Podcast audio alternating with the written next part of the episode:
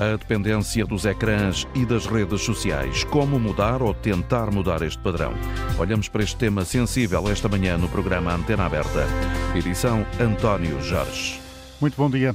Scroll, logo existo, é um estudo que estamos a conhecer hoje e que nota a dependência dos portugueses dos ecrãs e, particularmente, a dependência dos mais novos e os desempregados ou reformados.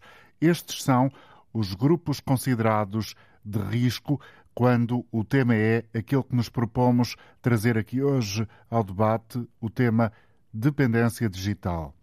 Vamos eh, perceber os contornos deste estudo com o trabalho da jornalista Oriana Barcelos. Estudantes, adultos desempregados e com baixa escolaridade são quem mais usa os telemóveis como elemento de escape. Procuram os ecrãs para fugir da tristeza. Os ecrãs como fuga para suprimir problemas como sentimentos de culpa, ansiedade ou até depressão. Joaquim Fialho, investigador da Universidade Lusíada, coordenou o estudo Scroll Logo Existo. Analisou mais de 1.700 respostas.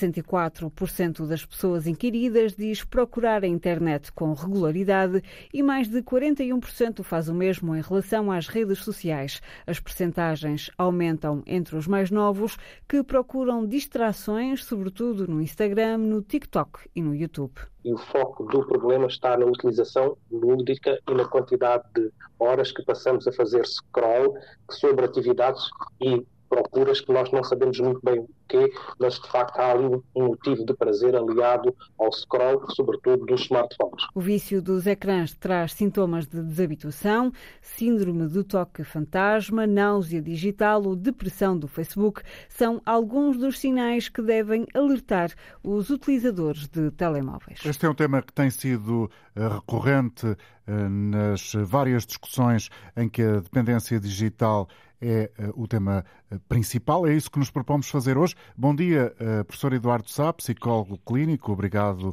por estar connosco ao telefone. Este problema já é conhecido há algum tempo, já há até nomes científicos para a questão. Até que ponto é que esta sintomatologia que, que, ouvimos falar agora, náuseas, ansiedade, é uma realidade muito efetiva, eh, muito eh, presente nos jovens que têm já eh, reconhecido este problema. Bom dia, bom dia também a todo o auditório da Antena 1. É reconhecida, mas, mas acima de tudo, eu tenho medo que quando às vezes nós falamos nestes sintomas, fiquemos um bocadinho intimidados porque eles, por aquilo que eles podem representar e aquilo que eu gostava de dizer e transformar quase numa linguagem de senso comum para que fique mais claro, é que esta relação cada vez mais íntima, cada vez mais frequente, cada vez mais dependente com os ecrãs, torna os nossos filhos menos atentos, mais impacientes, mais irritáveis, mais impulsivos, menos capazes de aceder à linguagem, mais imediatistas, menos capazes de se recordarem, eh, menos inteligentes. E, portanto, eu, eu, eu e também, peço desculpa de interromper, Diga, e também mais sós? Também mais sós, note, porque aquilo que é mais mais impactante no meio de tudo isto é que eles vivem cada vez mais virados sobre si próprios, mais longe da empatia, da escuta e do pensamento. E, portanto, nestas circunstâncias, muito mais vulneráveis, porque, no fundo, eh, acabam por pressupor que o mundo é aquilo que o algoritmo lhe traz.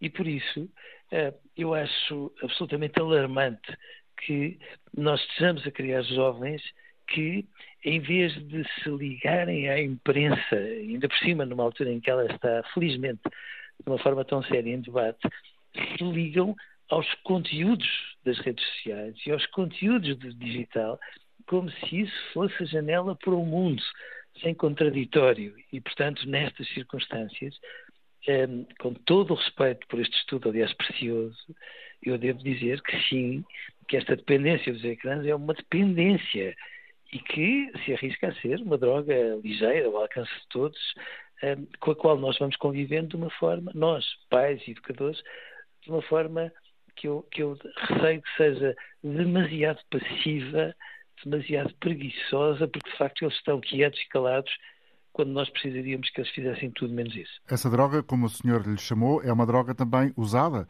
e se calhar aí está também um dos problemas, pelos pais. Ah, sim, claro. Não.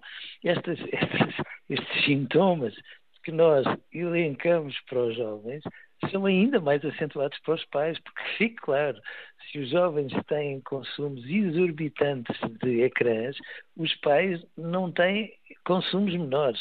Pelo contrário. E, portanto, nem sequer se sentem legitimados pelos seus exemplos, que nestas circunstâncias acabam por ser maus, para exigir aquilo que deviam exigir, que era tempos e comedimento para o consumo de ecrãs, se não permitirem, por favor, o consumo de ecrãs às refeições, basta que entremos num restaurante qualquer deste país e vimos as crianças com um tablet à frente e às vezes com os headphones para que estejam quietas durante o almoço e os pais possam conversar, para não permitam, por favor, que os jovens levem os, os, os ecrãs para, para a, noite, porque muitas vezes eles se perdem noite fora comunicando uns com os outros e navegando, sabe Deus por onde, e felizmente que as escolas vão tendo o bom senso de proibir os ecrãs dentro da própria escola, neste caso os telemóveis, porque de facto a escola e os recreios servem para conviver, para conversar, para brincar e não para se estar virado sobre um ecrã eh, com um silêncio que às vezes acaba por ser perturbador mas com o qual vamos conviver de uma forma estranhamente distraída. Além dessas ações da escola, o que é que mais pode ser feito? Por exemplo, para convencer os pais da necessidade de terem uma atitude diferente? Chamar-lhes a atenção disto, disto. E estes estudos são muito, muito importantes para, para os alertar. Chamar-lhes chamar a atenção para um modo como hoje, ainda mais do que antes, o seu papel é um papel indispensável como entidade reguladora de tudo isto e que os ganhos de, de, das atitudes que têm, mesmo que com isso tenham o, o, protesto dos seus filhos e aquelas atitudes mais ou menos demagógicas do género os pais dos meus amigos são sempre melhores que os meus, bom, ainda assim eles percebam que estão a fazer um investimento precioso eh, no futuro definindo, mesmo quando têm que ir em contramão, um caminho eh, que se faz muitas vezes contra esta massificação de todos os outros. Eu lembro, por exemplo, que não há muito tempo, quando se falava no acesso às redes sociais e particularmente ao WhatsApp, se chamava a atenção para, para as, as, as normas de quem criou a rede um, eh, e quando diz que, no fundo, ela deve ser utilizada por uh, adolescentes com 16 anos e mais. E aquilo que nós observamos é que as crianças, em todas as escolas, têm N grupos de WhatsApp estimulados pela, pelas próprias escolas e, portanto, nós criamos regras e acabamos por desbaratá-las, ignorando o mal que isso faz. E, portanto, eu acho muito importante que nós possamos dizer aos pais que nunca houve pais tão bons na humanidade, mas, por favor, não estraguem o bom que fizeram. Professor Eduardo Sá, gostava de ouvir também sobre esta uh, ideia que o estudo transmite e que provavelmente não é uma ideia nova, que as redes sociais e a internet em geral são uma fuga, uma escape, um escape à depressão, sobretudo para estes grupos, pelos jovens, mas também os desempregados e os reformados. Uh, há, há, medo da depressão? É isso que isto quer dizer em primeiro ah, lugar? Claro, claro, nós vivemos num mundo que, que, que, é um mundo batuteiro, um mundo mentiroso, é um mundo que parte do, do, do pressuposto que quando estamos tristes somos deprimidos e quando, e quando assumimos as nossas fragilidades somos fracos. E, portanto, é um mundo de publicidade enganosa que depois faz com que as pessoas fiquem muito agrilhoadas a estes recursos. Mas cuidado, ainda não há muito tempo. A DAV trouxe um estudo muito interessante em que chamava a atenção para a forma como. Julho do sociais, ano passado. Exatamente. Em como as redes sociais são responsáveis por muitos comportamentos depressivos dos jovens. E, portanto, como qualquer antidepressivo, eh, bom, isso faz com que se crie a ideia de que quanto mais distraídos, mais um bocadinho eufóricos eles estiverem, mais uh, dissociados daquilo que é urgente e indispensável para que pensem, porque pensar é efetivamente o melhor remédio, e aquilo que parece num primeiro momento antidepressivo, a curto prazo se transforma num instrumento que os torna mais deprimidos, com uma autoestima muito mais abalada e sempre com a ideia, quando se comparam com os retoques de todos os photoshops deste mundo, que eles, ao pé dos outros, ficam sempre aquém. Muito obrigado pela presença esta manhã no programa Antena Aberta da Antena 1, Eduardo Sá, psicólogo clínico, eh, e deu-nos também aqui um contributo importante para a reflexão que pretendemos fazer com o contributo dos ouvintes através do número de telefone 822 0101 ou se está fora do país pelo 2233 99956. Queremos ouvir a sua opinião sobre esta matéria, a dependência digital e eh, a partir de um estudo eh, que deixa também eh, o responsável da Confederação das Federações de Associações de Pais Paulo Cardoso preocupado? São dados preocupantes, até porque a COFAP já tinha conhecimento de que realmente era uma situação que estava a acontecer relativamente à saúde mental dos nossos jovens, porque tudo isso parte a partir do momento em que tivemos a pandemia e os jovens que gostavam de sair e que gostavam de andar na rua. Nós temos relatos de dezenas de jovens, para não dizer mais, que dizem que neste momento e pós-pandemia que, que não se sentem bem fora de casa, habituaram-se a estar em casa, ligados aos ecrãs, e sentem mesmo que, que neste momento que não têm condições nem capacidade mental para, para vir para a rua. Eu acho que é, é, um trabalho que tem que ser feito, é um trabalho que a COFAP anda a pedir já uh, até ao, ao, aos partidos, agora que ponham nos seus programas eleitorais, que, que, que tratem eh, de, de, resolver esta situação da saúde mental dos nossos jovens, porque é, é, muito importante. Estamos a perder uma geração, isto no sentido em que já os pais também utilizam muitas vezes as, as chamadas armas eletrónicas, não é? É um hábito que tem que ser alterado. Ou seja, além das questões da saúde mental, é preciso também uma mudança de, eh, de comportamentos nesta questão dos ecrãs. Exatamente, é preciso uma mudança, porque isto, isto não, não é uma coisa agora que se vai mudar de um dia para o outro, mas, mas tem que começar, se calhar, também com, com as escolas e com, e com a prevenção. As escolas, nesse, nesse sentido, fazem sempre um trabalho extraordinário. Se calhar, o mais importante era começar nas escolas, com o apoio das famílias e dos pais, e a COFAP está aqui para apoiar naquilo que for necessário. Nós fomos contra a, a proibição da utilização dos ecrãs, mas a prevenção e a sensibilização é muito importante para que estes jovens possam novamente continuar a viver, como se costuma dizer. Os apelos da Confederação das Associações de Pais de eh, Portugal, ouvido pela jornalista Rosa Azevedo, o responsável da CONFAP, Paulo Cardoso, que nos trouxe também aqui eh, uma perspectiva para esta emissão de hoje da Antena Aberta, que agora passa pela opinião de Gonçalo Oliveira, que está com a Rádio Pública em Barcelos. O Gonçalo está ao telefone. Bom dia, bem-vindo à Antena Aberta. Bom dia. Bom dia, António Jorge, bom dia ao painel da Antena 1. De facto, eu estive a ouvir agora o Dr. Eduardo Sá, eu uh, estimo muito, e basicamente ele falou tudo aquilo que eu ia dar aqui uma síntese. De facto, uh, hoje cada vez mais as crianças passam mais ao telefone do que próprio brincar. Isso deixa-me preocupado porque eu sou presidente da Associação de Pais da Escola do Aldão uh, e muitas vezes os pais, nós debatemos com pais que os, filhos, os próprios filhos dentro da própria escola têm certos comportamentos que não entendem o porquê. Isso, de facto, deve também, uh, se calhar, ao uso da tecnologia, excessiva. Porque nós hoje, no nosso dia a dia, a tecnologia deve ser uma, uma ferramenta para o nosso trabalho, nos ajudar a nível profissionalmente, uh, mas hoje em dia, é, como o doutor Eduardo Sá disse, é basicamente é quase uma droga. Porque nós hoje vamos a um restaurante, uh, a um restaurante com um grupo de amigos, ou mesmo vemos casais, em vez de estarem a conversar a conviver, a socializar, estão ao telefone um, um à frente do outro. E isso deixa-nos preocupados, porque as pessoas estão mesmo dependentes disso. E, e, eu acho que também a nível das crianças deixaram de, o, uh, deixaram de brincar. Uhum. Como nós antigamente, no sentido, antigamente brincava só peão, aqueles jogos didáticos, o toque com a terra, o toque com com vários instrumentos, sem ser o telefone.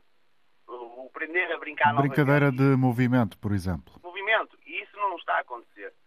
Uh, a Associação de Pais da Escola de Aldão, eu como Presidente, nós vamos ter agora, uh, no dia 23 de março, um congresso da Neurociência e Sucesso Escolar, para também ajudar os próprios professores a arranjar estratégias, porque muitas vezes, há, uh, e nós hoje vemos na, a violência que existe, até verbal e física, nas escolas. E isso tem que também, no sentido, isso também, a tecnologia veio ajudar no sentido uh, nisso.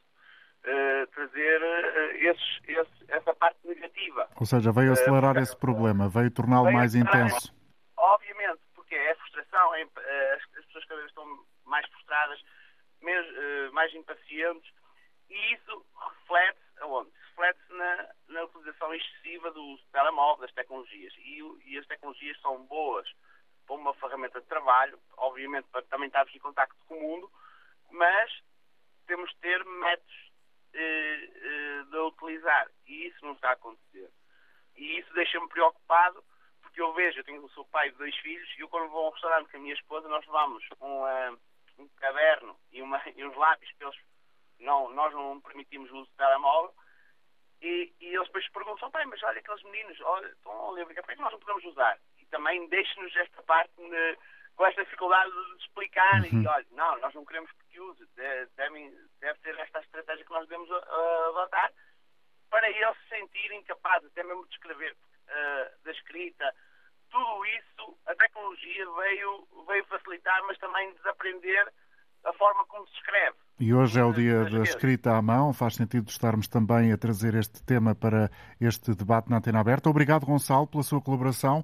O Gonçalo Oliveira a falar de Barcelos. Daqui a pouco vamos então eh, aprofundar esta questão da influência das tecnologias, particularmente dos ecrãs, os smartphones, os tablets e os computadores eh, na educação. Já vamos falar eh, com quem sabe sobre isso, mas por agora continuamos a trazer a opinião dos ouvintes, que é essencial. Filipe Liga de Lagos. Bom dia. Olá, muito bom dia. Pode me ouvir, Antônio? Estou a ouvir. Então, eu queria trazer era uma situação real para nós pensarmos juntos todos. Uh, em uma escola de primeiro e segundo ciclos, por exemplo, totalmente legalizada, onde não são utilizados computadores, porque eles seguem um método alternativo de ensino, os testes e as avaliações que a, Direção Geral da Educação ou o órgão do governo que faz esse teste, uh, uh, ele obriga a fazer a verificação de aprendizagem totalmente de forma digital. E em breve o ensino de informática deve passar a ser obrigatório também nas escolas, ou se já não é. Então, uma situação que pensamos juntos, como eu disse no começo, é como que. Exige uh, equilíbrio.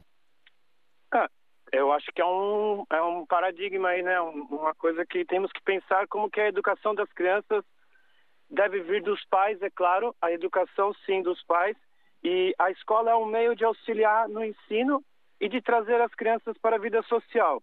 O governo é quem rege tudo isso e eu acho que deveria começar a haver uma forma de, se existe essa palavra, se não existe, eu estou criando agora, é a desdigitalização. Como que vamos fazer isso? Porque Uma espécie é de desintoxicar do, do mundo digital. Sim, claro, porque temos dois, dois mundos, o que já se perdeu, que é uma geração completa, e a que vai se perder na frente. Então temos que ver o que vamos fazer com o que já se perdeu das crianças e o que vai vir se perder se não fizermos nada a partir de agora. Filipe, fica o seu uh, apelo para essa reflexão. Agradeço-lhe também ter uh, estado connosco esta manhã. Filipe Sabag ligava de Lagos. Vamos ouvir em Grândola Margarida Lança. Bom dia. Bom dia, Sr. António Jorge. É, é, para dizer que tenho uma irmã que leva dias inteiros no, no computador e às quatro e cinco horas ao telefone uh, e depois uh, diz mentiras gravíssimas acerca de vários tipos de coisas e depois tenta-se convencer e convencer os outros que aquilo é verdade. Portanto, isto é uma patologia grave que ela tem, que devia ser tratada em psicos de, de, na psiquiatria. E depois diz que os outros é que estão malucos, que não é ela, é os outros. Obrigado, Margarida, pela participação também. Trazemos agora Rafael Dias. Bom dia, Rafael. Uh, bom dia, António Jorge. Bom dia a todo o auditório. Uh, desde já dizer que é inegável não é? a inovação e a utilidade uh, que os smartphones trouxeram né? para os dias de hoje e desde há um tempo por volta dos smartphones desde 2001 para cá, para muitas profissões, nomeadamente, e não querendo desviar do assunto da, da questão da, da, da, educação e das crianças.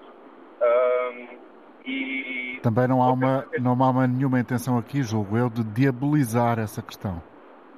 Não, não, não, exatamente, exatamente. uh, ainda hoje, e não querer me desviar do, do assunto, uh, por acaso nem sabia o tema, mas o meu sogro contou-me uma piada que era sobre um senhor que vai procurar emprego e não querendo, uh, vou tentar ser sucinto, um senhor que vai procurar emprego e que pergunta ao patrão, pronto, o ordenado, o patrão diz são 500 euros e pergunta-lhe, mas tem telefone, tem telemóvel? E o senhor diz que sim. e o patrão diz, então assim são 200. Ao que eu respondi ao meu sogro, sim, senhor Joaquim, mas há profissões e profissões, não é? Uh, uma profissão de construção, o nível, ou, por exemplo, a utilização de tomão para fazer algumas contas, ou uh, algumas medições, poderia até ser, até ser útil, mas uh, para isso já existem as ferramentas, não é? Ou seja, para, nessa para piada está subjacente a moral com o telemóvel, com o smartphone, entendido, vai passar muito mais tempo no telemóvel que propriamente a trabalhar. Exatamente. Numa profissão como a minha, por exemplo, de padeiro, uh, anotar para anotar encomendas, tudo isso é muito pronto. É, é, essencial hoje em dia para mim, porque se não anotar é facilmente me esqueço. Ainda hoje aconteceu, uh, pronto, e foi nesse sentido. Em relação às crianças, uh, a minha esposa é educadora e tem a educadora, estamos a perder um bocadinho a qualidade da chamada, Rafael. Não sei se é possível. É da rede, é da rede. Claro. Estão a ouvir? Sim, sim. Consegue? Estão a ouvir? Peço a minha esposa é educadora uh, no, do ensino básico, uh, faz a ex e apoio à família e ela pronto, tem que ter uma luta diária nesse, no que é esse aspecto desse respeito uh, e faz todos os possíveis para que os miúdos brinquem, para que façam atividades criativas. concordo totalmente e revejo-me totalmente na opinião daquele senhor brasileiro que eu não me recordo o nome, peço desculpa. pronto, eu penso que parte da educação, sabe? A educação é um pilar fundamental desta, de qualquer sociedade e penso que a atenção, essa atenção não tem sido dada pelos governos que até agora pronto, têm uhum. estado na, na, na, na posição de decisores, não é? Uh, e que deviam decidir sim e bem sobre isso. Uh, pronto, no entanto, sinto-me feliz, uh, por exemplo, eu, porque na minha altura, na minha infância, tivemos acesso aos Nokias 3110, não é? E por aí, e ainda apanhámos toda a parte da brincadeira e toda, toda, essa, toda essa parte, pronto, essa Sim. boa parte e claro, também me revejo, por exemplo, uh, por vezes eu próprio e a minha esposa, uh, estamos os dois agarrados ao telefone e os dois de repente, epá, espera aí, o que é que estamos a fazer? E pausamos o telefone, mas pronto, é por aqui meu Obrigado, Rafael, pelo seu testemunho, continuação de um bom dia de trabalho e boa viagem, Rafael Dias. Cumprimento agora Diana Alves, nossa convidada, é professora na Faculdade de Psicologia e Ciências da Educação da Universidade do Porto. Olá, professora, bom dia. Obrigado Muito também por estar connosco. Este tema provavelmente faz parte do seu dia a dia. Eh, nós já ouvimos aqui intervenções diversas a darem conta de alguma preocupação, eh, por exemplo, como é que se consegue equilibrar o aprender com o brincar eh, e a excessiva presença dos telemóveis no dia a dia dos mais novos. Do seu ponto de vista, o que é que precisamos de fazer para equilibrar melhor estes dois uh, mundos aparentemente opostos? Uhum. Eu acho que, de facto, neste momento não, são, não, não podemos olhá-los como mundos opostos, se calhar como mundos muito complementares. Uh, eu diria que, se calhar, o caminho que temos que agora construir é esse, é olhar, de facto, estas formas de vivência, de brincar, de interagir, de comunicar, como formas complementares, não como formas opostas, para que nenhuma delas, de facto, uh, possa estar presente na ausência da outra. Elas, de facto, provavelmente terão que coexistir um, e a existência das duas e o equilíbrio entre as duas acho que é de facto o processo de desafio que agora temos em mãos, não é? É aqui encontrarmos uma forma mais equilibrada. Há alguma ideia para encontrar esse equilíbrio? Sim, a ideia passa, obviamente, em primeiro lugar, nos anos mais precoces, por um, um planear uh, de um acesso mais regulado e mais estruturado por parte do adulto. Obviamente que os estímulos que este tipo de tecnologias nos apresentam são muito um, muito ricos. A velocidade de informação, a riqueza de informação, obviamente que é extremamente apelativa e, portanto, se não houver aqui uma estruturação prévia, uma organização prévia, vai haver certamente um recurso e um uso bastante desregulado.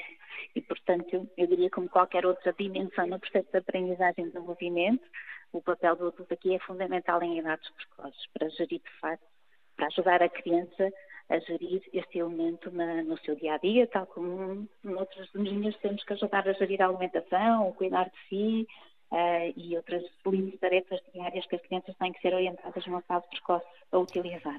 Há aqui uma questão que este estudo levanta, como muitos outros já foram feitos no passado recente, que de alguma maneira traduzem eh, também algumas das realidades que este estudo que hoje aqui está em foco, Scroll Logo Existo, eh, realidades que também já traduziam esses estudos do passado, e, e uma dessas tem a ver com a necessidade de reaprender a ter relações sociais. Esta, uhum. esta ideia, como é que se pode uh, concretizar? Uhum. Um, vou, vou, retomar um bocadinho a palavra do complementar, não é? De facto, esta forma de comunicar e esta forma de interagir faz parte do nosso cotidiano e nós provavelmente temos que agora nos reorganizar no sentido de usufruir dos ganhos de, de, que estas ferramentas nos possam trazer, a resposta rápida, o esclarecer de uma dúvida, o avisar do imprevisto, uh, mas torná-la complementar a tudo o resto que faz parte da comunicação humana e que nos caracteriza como tal, não é? Ou Portanto, seja, é mais uma responsabilidade uh, para a escola, para o professor, para a comunidade escolar, mas se calhar também, julgo eu. Para as famílias, para, as para famílias. a comunidade, para a sociedade em geral, não é? Eu acho que de facto é um, é um desafio muito mais abrangente um, ehm, e que todos nós, como sociedade, de facto, estamos a lidar com estas ferramentas de novo. E, e obriga é, a políticas públicas nesse sentido? Obviamente, uh, é uma ferramenta nova e que já percebemos que é bastante apetecível e bastante atrativa e geradora de alguma dependência se não houver cuidados prévios e, portanto, isto implicará, de facto, tomar decisões mais amplas e reflexões, de facto, mais amplas com vista a isto. O facto das escolas estarem a afastar... complementar. O facto das escolas estarem a afastar os telemóveis uh, da sala de aula é um passo positivo nessa direção? uh, eu creio que dependerá. Não creio que aqui a proibição seja uma forma de boa gestão. Eu acho que aqui o que nós temos que encontrar é formas de bem agir, até porque estas ferramentas estão no cotidiano de uma forma em que a proibição é só temporária. Eu posso, de facto, proibir não estar durante um período, mas é só durante esse período, porque está lá na presença, está lá na memória, está lá no minuto logo a seguir que seja dali. Provavelmente aqui o movimento que teremos que fazer uh, mais amplo e mais a longo prazo é de uma educação para uma boa gestão, para um bom uso. Não é? Uh, proibido muitas vezes torna-se mais acessível e, portanto, essas medidas restritivas, em alguns contextos em alguns momentos, podem até ter aqui um retorno menos positivo. Já alguma questão... Perdão? Ia perguntar-lhe se já há alguma estratégia no sentido de tentar contrariar um facto uh, que parece ser já uh, consolidado, que é a diminuição da capacidade de atenção uh, das uhum. crianças, de, de, de, de, estarem tanto expostas aos, aos ecrãs. Já alguma estratégia? Uhum. em termos de organização dos, dos contextos, para... acho que tem. Sim, para, para, para reforçar essa possibilidade de, voltarem a estar com atenção máxima ou, ou próxima disso. Uhum. Mas com a utilização destes, destes aplicativos ou sem a utilização destas ferramentas? Porque estas ferramentas são também elas, se bem utilizadas, fontes de bons estímulos uh, e de boas aprendizagens. Mais uma vez, é o equilíbrio e o uso adequado. A ideia Estas... base que a senhora tem estado aqui a apresentar, o complemento, a ideia de complementaridade. Exatamente, exatamente, porque eu acho que de facto qualquer tentativa de nos uh, não integrarmos estas ferramentas provavelmente serão tentativas com, com consequências uh, a curto prazo maiores. É? O, o, evitarmos, o contornarmos é também nos tornarmos uh, menos aptos e menos capazes de gerir uh, as mesmas. E as mesmas têm, de facto, muitos podem ser ativadoras de muitos riscos, mas também podem ser ativadoras de potencialidades. E por isso acho que é de facto olharmos numa proposta de encontrarmos um uso mais pedagógico, mais ajustado, mais equilibrado e complementar a tudo o resto. E pegando aquele ponto que é um bocadinho partilhado das interações, que me parece particularmente importante, é de facto que os SMS não se substituam ao conversar presencialmente, não é? E esse acho que é o, o princípio que agora temos que reafinar. Nós temos, de facto, alguns cenários atuais que nos causam alguma inquietação, que é jovens a comunicarem entre si pelo grupo WhatsApp quando estão ali ao lado um do outro, Sim, mas não se olham, partilham. E, portanto, é não fazer o uso do WhatsApp como a única forma exclusiva ou a privilegiada de comunicação, mas uma forma complementar quando o contexto, quando a circunstância torna, de facto, a forma de comunicação mais adequada, mais funcional, no sentido de promover uma melhor qualidade de vida, promover o nosso bem-estar. Mas nunca de se tornar formas exclusivas e unívocas de comunicação sob pena de fim, de depois deixarmos de cuidar, de estimular áreas de funcionamento que são essenciais ao nosso bem-estar, ao nosso bom funcionamento. Obrigado pela sua colaboração, Diana Alves, professora na Faculdade de Psicologia e Ciências da Educação da Universidade do Porto. Vamos perceber qual é a realidade do professor Eduardo Fernandes em Faro. Bom dia, está connosco em linha. Bem-vindo ao programa. Estou sim? Sim, bom dia. Muito bom dia, António Jorge. Eh, muito obrigado pela possibilidade.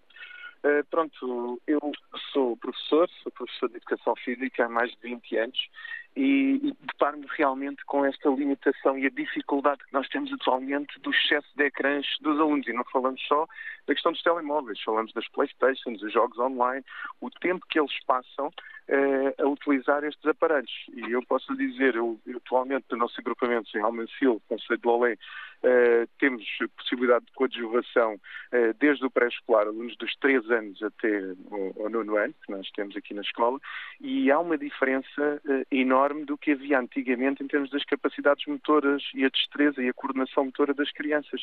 Muito devido realmente ao que foi já falado anteriormente, a questão do, dos pais, é muito mais fácil entregar-lhes um tablet ou um smart para, para, a mão, para ele poder estar entretido numa refeição, do que realmente brincar com a criança, pô-la a brincar. E os miúdos já não vão brincar para a rua. Eles estão todos socialmente agarrados aos telemóveis. O tempo que eles passam no Instagram, eh, em todas estas situações eh, que eles têm atualmente de, a de redes sociais... A sedução é enorme. Como é que se combate? É. Como é que se pode combater uh, estes gigantes uh, do nosso tempo?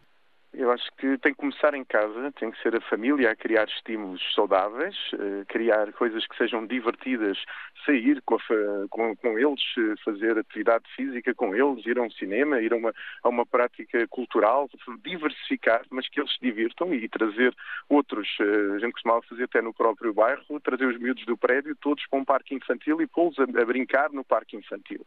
Nós chegámos a recuperar parques infantis que estavam obsoletos em Faro, exatamente para criar essa dinâmica. E depois tem que haver um certo controle também por parte das famílias. Há estes family links, estas possibilidades, mas que, que é possível controlar até o horário que eles estão, que estão ligados. Mas que não é fácil. Eu tenho dois filhos, um com 18, que só há pouco tempo é que começou a ter uh, dados móveis, uh, para poder limitar toda a possibilidade a qualquer altura eles terem internet. Uh, mas tenho uma filha de 14 anos que, pronto, é parte social dela e ela tem os desportos também, e que é bom e que vai fazendo e que realmente estimula para que ela não esteja sempre agarrada, mas quando damos por nós, lá está ela com, com, com, o telemóvel. Eu cheguei a fazer, verificar nas minhas aulas com os alunos, pedi para eles abrirem em aulas teóricas e verem as horas que passaram ao telemóvel, isto é possível fazer em qualquer telemóvel, e eu tinha alunos com 16 horas por dia ao telemóvel. nos fins de semana, então, era, era, era uma loucura. Ou seja, há um total deixa andar e que é muito difícil contrariar. Uma solução que eu dou e funciona comigo às vezes é quando a coisa está muito mal, é passar o, o, o smartphone para um, um, telemóvel teclas. Eu ainda guardei os telemóveis teclas, passo o cartão deles para o telemóvel teclas e durante uns dias andam com o telemóvel teclas para se perceberem que já não é uh, fulcral estar uh, com o telemóvel sempre ligado. Dá bom resultado? Eh, pelo menos eles abrem um pouco a pestana durante uns dias, umas semanas, porque percebem que realmente uh, há outras hipóteses de estarem contactáveis, que é o problema das escolas atualmente, não se pode tirar os telemóveis, porque os meninos não podem ir de casa à escola sem telemóvel, deem-lhes um telemóvel teclas, porque eles aí estão sempre contactáveis. Uh, mas pronto, mas ao mesmo tempo darmos, como esta antiga uh, pessoa que falou, explicou realmente a importância de usar uh, o bem e o mal das tecnologias como tudo tem.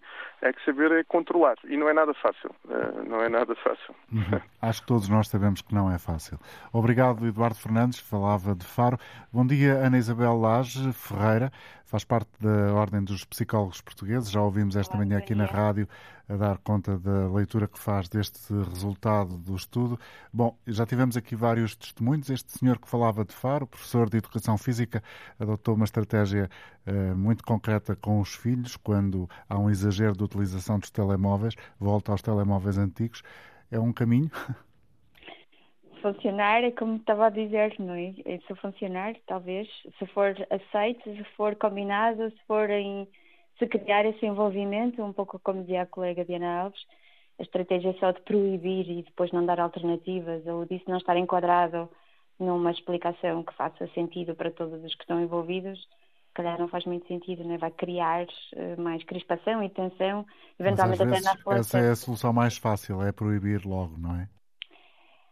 Sim, nós sabemos que as situações mais fáceis não são necessariamente as melhores, ou não são sempre as melhores, e proibir sempre a curto prazo funciona muito bem. Do ponto de vista da evidência e da psicologia, nós sabemos que só soluções que funcionam a curto prazo e depois não se mantêm, não se inscrevem numa rotina, podem não fazer muito sentido, podem depois enfim, ser contraproducentes até. Este é um problema que não é só de Portugal, é um problema do tempo que vivemos em todo lado. Uh, há, há, necessidade de pensar um pouco melhor nestas uh, realidades que este estudo traduz, ou seja, esta dependência tão uh, próxima da patologia por parte de grupos, sobretudo dos jovens. É preciso pensar um pouco mais em como, em coletivo, uma sociedade e um país, em particular Portugal, pode organizar-se para tentar evitar uh, o crescimento desta ditadura tecnológica no dia a dia, sobretudo dos jovens? Claro que sim, claro que sim, que faz todo sentido trazer isso para a conversa, e aliás isto que a Antena não está a fazer neste momento, e com este estudo também chamar a atenção para termos dados concretos, para não, não ser só aquilo que nós achamos ou aquilo que nós observamos ou constatamos episodicamente, mas termos ciência por trás que nos mostra que há dados aos quais temos que dar atenção. E depois percebermos é, quais são as nossas estratégias. Então, quanto mais informadas e fundamentadas forem as nossas decisões, tanto melhor. É claro que aquilo que nós observamos, por exemplo, na prática clínica, os testemunhos até que o professor Eduardo Sá também manifestou aqui, de quase alarme, porque algumas situações que são mais limite e mais extremo nos mostram onde estes fenómenos podem chegar, até onde estes fenómenos podem chegar e que a sua generalização deixa de ser apenas uma questão de comportamento ou de rotina e passa a ser uma questão de saúde pública. E nesse sentido, então, temos que atuar como um todo, como um país que quer que a sua população, que as suas pessoas sejam saudáveis e sejam felizes. Há já algum exemplo de boas práticas noutros países? Enfim, o que eu tenho conhecimento, assim, da ponta do lápis, não. Não, não tenho conhecimento. Uh, neste momento, o que estamos a, a perceber é, é, essa identificação, é esse, é esse, impacto negativo. Temos ideia, por exemplo, na Suécia, uh, dos manuais eletrónicos estarem a ser substituídos pelos antigos manuais de papel. De voltar ao papel. Enfim, isso é porque dá para perceber que que o contexto com a escrita é? e, a, e, aliás, o contacto com a escrita e com a leitura eh, de uma forma mais orgânica tem esse impacto positivo do ponto de vista até da integração sensório-motor, enfim, há, há, dimensões do desenvolvimento que são importantes para nesta, nesta relação, sim. Obrigado, Ana Isabel eh, Ferreira, por ter estado também connosco e nos aprofundar um pouco mais uh, também a perspectiva que, no fundo, uh, já foi aqui uh, sendo aflorada por vários intervenientes no programa, quer ouvintes, quer convidados. Voltamos ao contacto com os ouvintes no Porto Luz Rosmaninho. Bom dia. Bom dia.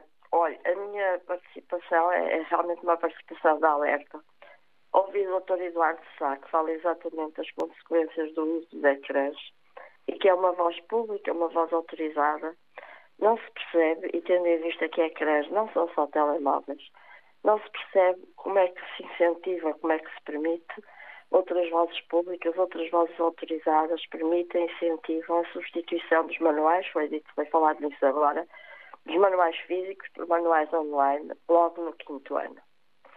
Uh, tudo o que aqui tem sido dito é, é por mim testemunhado, confirmado com os meus netos. Já no quinto ano há escolas que fizeram essa opção, eu volto a dizer, permitida e incentivada, e não imaginam o mal que isso faz às crianças. Uh, eu sou uma avó com experiência, trabalhei no ensino 40 anos, uh, mas passei por muitas fases e, portanto, tento sempre atualizar-me, toda a vida o fiz, mas isto dito por mim, a voz, a voz septuagenária é para muitos sinal de estar antiquada, de ser bota de elástico. Ora, não é verdade. Nós vemos, e eu volto ao discurso, à intervenção do Dr. Eduardo Sá, é tão cómodo realmente que ao fim do dia, ou no restaurante, ou em casa, os meninos não conversem, não berrem, não corram, não se agitem, não façam perguntas, é muito cómodo. Mas dolorosamente eu testemunho, e o meu é um testemunho, o, o mal que isso realmente faz. Faz a eles e faz a todos nós. Portanto, um, há um, há um, nós estamos a assistir hoje em dia com o problema até, e vamos desculpar, da comunicação social, da variada comunicação social que nos entra em nossa casa, uh, com a diminuição da massa crítica. A massa crítica no mundo hoje, precisamente com as novas tecnologias, é cada vez mais precisa. Ora, ela é cada vez menos trabalhada, cada vez menos alimentada. E, efetivamente, os pais não estão sentados com os filhos, com os ecrãs, a explicar o que aquilo é, o que aquilo significa para além da evidência, o que é que eles, o que é que, porque é que aquilo é pior que outra coisa. Não há tempo para isso. E, portanto, é uh, realmente um equilíbrio que aí, aqui também já foi falado na antena aberta, é um equilíbrio, uh, o equilíbrio é utopia, é o desejável e vamos todos ajudar. Mas eu alerto para que realmente é muito cedo, e pela minha experiência, uh, continuo a dizer dolorosa, porque se tem confirmado aquilo que está dito pelo Dr. Eduardo Sá e aquilo que está estudado, é que no quinto ano substituir os manuais supostamente para eles não andarem tão carregados.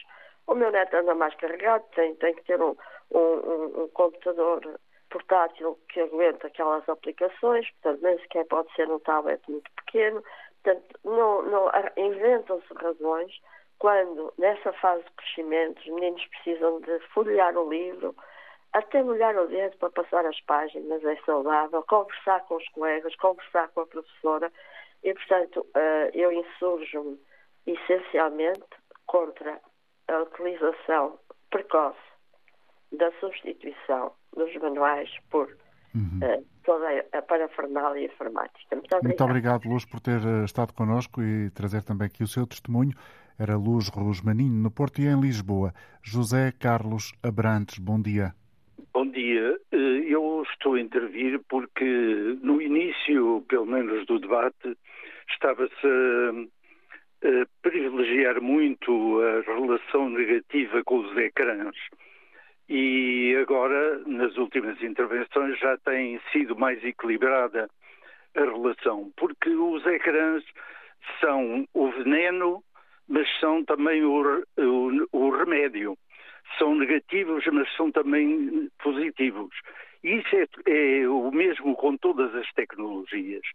Por exemplo, o automóvel, quando surgiu, houve escritos a a dizer que essa máquina ia matar muitas pessoas.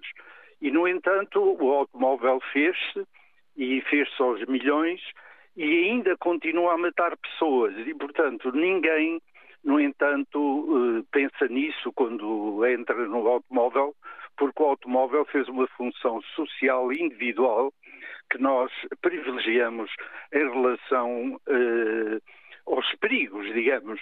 E com a tecnologia é sempre assim. O telemóvel está no bolso de toda a gente. Portanto, não é possível de o ecrã do telemóvel não estar também no, no bolso das crianças e dos jovens. E ele é muito útil porque é muito rápido e todos o temos na mão. E por isso ele também, como foi dito já no vosso debate, eh, os maiores problemas são problemas de relação. Quer dizer, não é ele que cria os problemas que é devem ser forma resolvidos. Como é utilizado. Exatamente, são os problemas de relação, relação com os pais, relação com os outros, relações eh, com a escola. E, portanto, são problemas que devem ser equacionados e o programa já já apontou muitas, eh, por exemplo, várias soluções ao nível da escola e vários caminhos. E, por exemplo, atualmente na China, eh, na China eh, está-se proibiu-se que são as próprias fontes de internet que não emitem para crianças das 10 da, manhã, da noite até às 6 da manhã, se não me engano as horas. Ora, é uma proibição totalitária, não é? E isso não é uma solução para as sociedades eh, democráticas como são as nossas. Mas, portanto, o que eu queria dizer é que eh, não, há, não há mal que não tenha bens, não é? E, portanto, é nesse sentido que é preciso explorar os bens para conseguir eh, um uso equilibrado. limitar o mal, limitar o mal que as coisas fazem, como é também o caso dos automóveis, não é? Obrigado. Os automóveis continuam ainda hoje a aperfeiçoar a sua técnica para não provocarem mal nos utilizadores. Obrigado, José Carlos Abrantes, em Lisboa. Em Vila Nova de Gaia, Mário Ferreira, bom dia. Bom dia. Bom dia a si e a todo o auditório. Uh, ah, bem, isto é um problema efetivamente grave, grave. Não, eu sou a favor inteiramente, e começo já por aí, da evolução e da tecnologia. Uh, simplesmente tudo tem regras, tudo tem limites.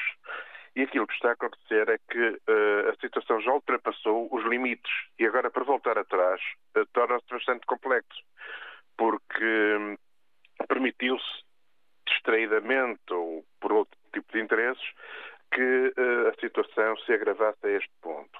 Por exemplo, aqui vários tópicos que, para ser rápido, porque está quase no, fim, no, no limite do, do, do, do espaço. Uh, a sensibilização aos pais para que não tenham os filhos tão tanto tempo nos, no, nos computadores ou nos telemóveis, nos restaurantes, etc. Vê-se, por exemplo, nós tropeçamos na rua com miúdos e até graúdos, infelizmente, que vêm ao telemóvel, vêm, vêm uh, nas redes sociais a olhar para o telemóvel, vão contra tudo, contra as pessoas, contra. Isto, isto é um exagero absoluto, mas que está a acontecer, infelizmente. Por outro lado, a própria língua portuguesa começa a ser alterada.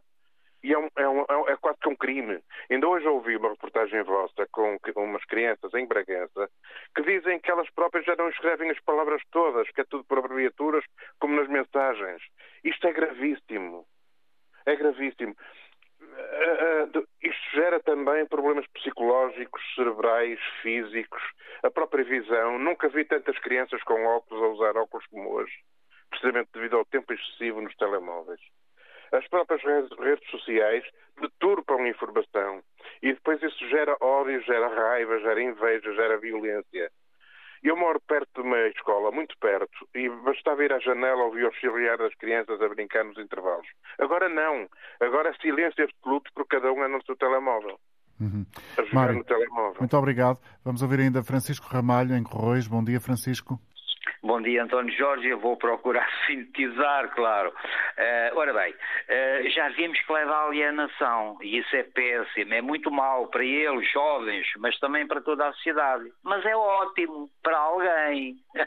ora bem, e é ótimo para quem? Para quem os depois mais velhinhos, quando forem de jovens, na é verdade, os vão explorar para os grupos económicos. Portanto, quanto mais alienados, melhor. Quanto mais afastados da política, do, do, do, sindicalismo, da cultura, das guerras, saber quem são responsáveis, quanto mais alienados, não é verdade, mesmo nestas sociedades democráticas, como o senhor aí disse, democráticas condicionadas, não é verdade?